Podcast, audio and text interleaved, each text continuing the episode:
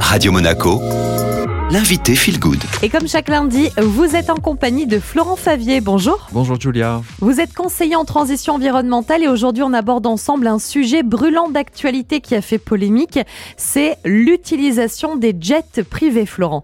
Oui Julia. Il s'avère en effet que cette polémique a parfois pris des airs de cabale.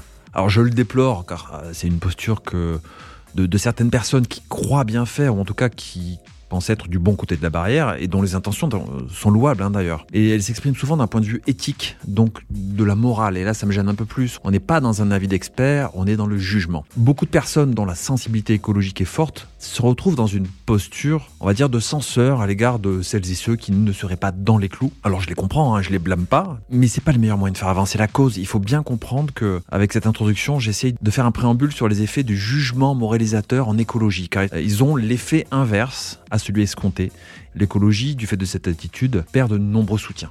Donc si j'arrive à bien vous suivre, hein, Florent, en gros, l'action d'une personne peut être négative pour l'environnement, mais à vos yeux, c'est plutôt contre-productif de l'attaquer d'un point de vue moral. Ben c'est ça. Le jugement, c'est bien, c'est pas bien à quelque chose de manichéen, moins efficace à mes yeux qu'une posture plus empathique. Et même s'il y a finalement assez peu de situations dans lesquelles l'utilisation des jets privés est justifiable, hein, revenons au, au sujet de la chronique, je crois qu'il est bien plus efficace de montrer des exemples positifs de ceux qui ne prennent pas leur jet que de condamner des usages, même s'ils sont effectivement, en tout cas, difficiles à justifier. Alors vous dites qu'il est beaucoup plus efficace de se concentrer sur des exemples positifs. J'imagine que vous en avez un à nous proposer aujourd'hui. Alors j'en aurais plusieurs, mais j'en ai choisi un qui me paraissait intéressant. C'est celui d'un PDG dont je tairai le nom, euh, qui gère une grande entreprise de l'agroalimentaire en France. Et depuis quelques mois, ce dirigeant ne prend plus le jet privé de la société. Il prend désormais le train, mais il a adapté son emploi du temps, il part avec quelques collaborateurs, profite ainsi du voyage pour euh, approfondir des dossiers, euh, faire avancer euh, certains projets.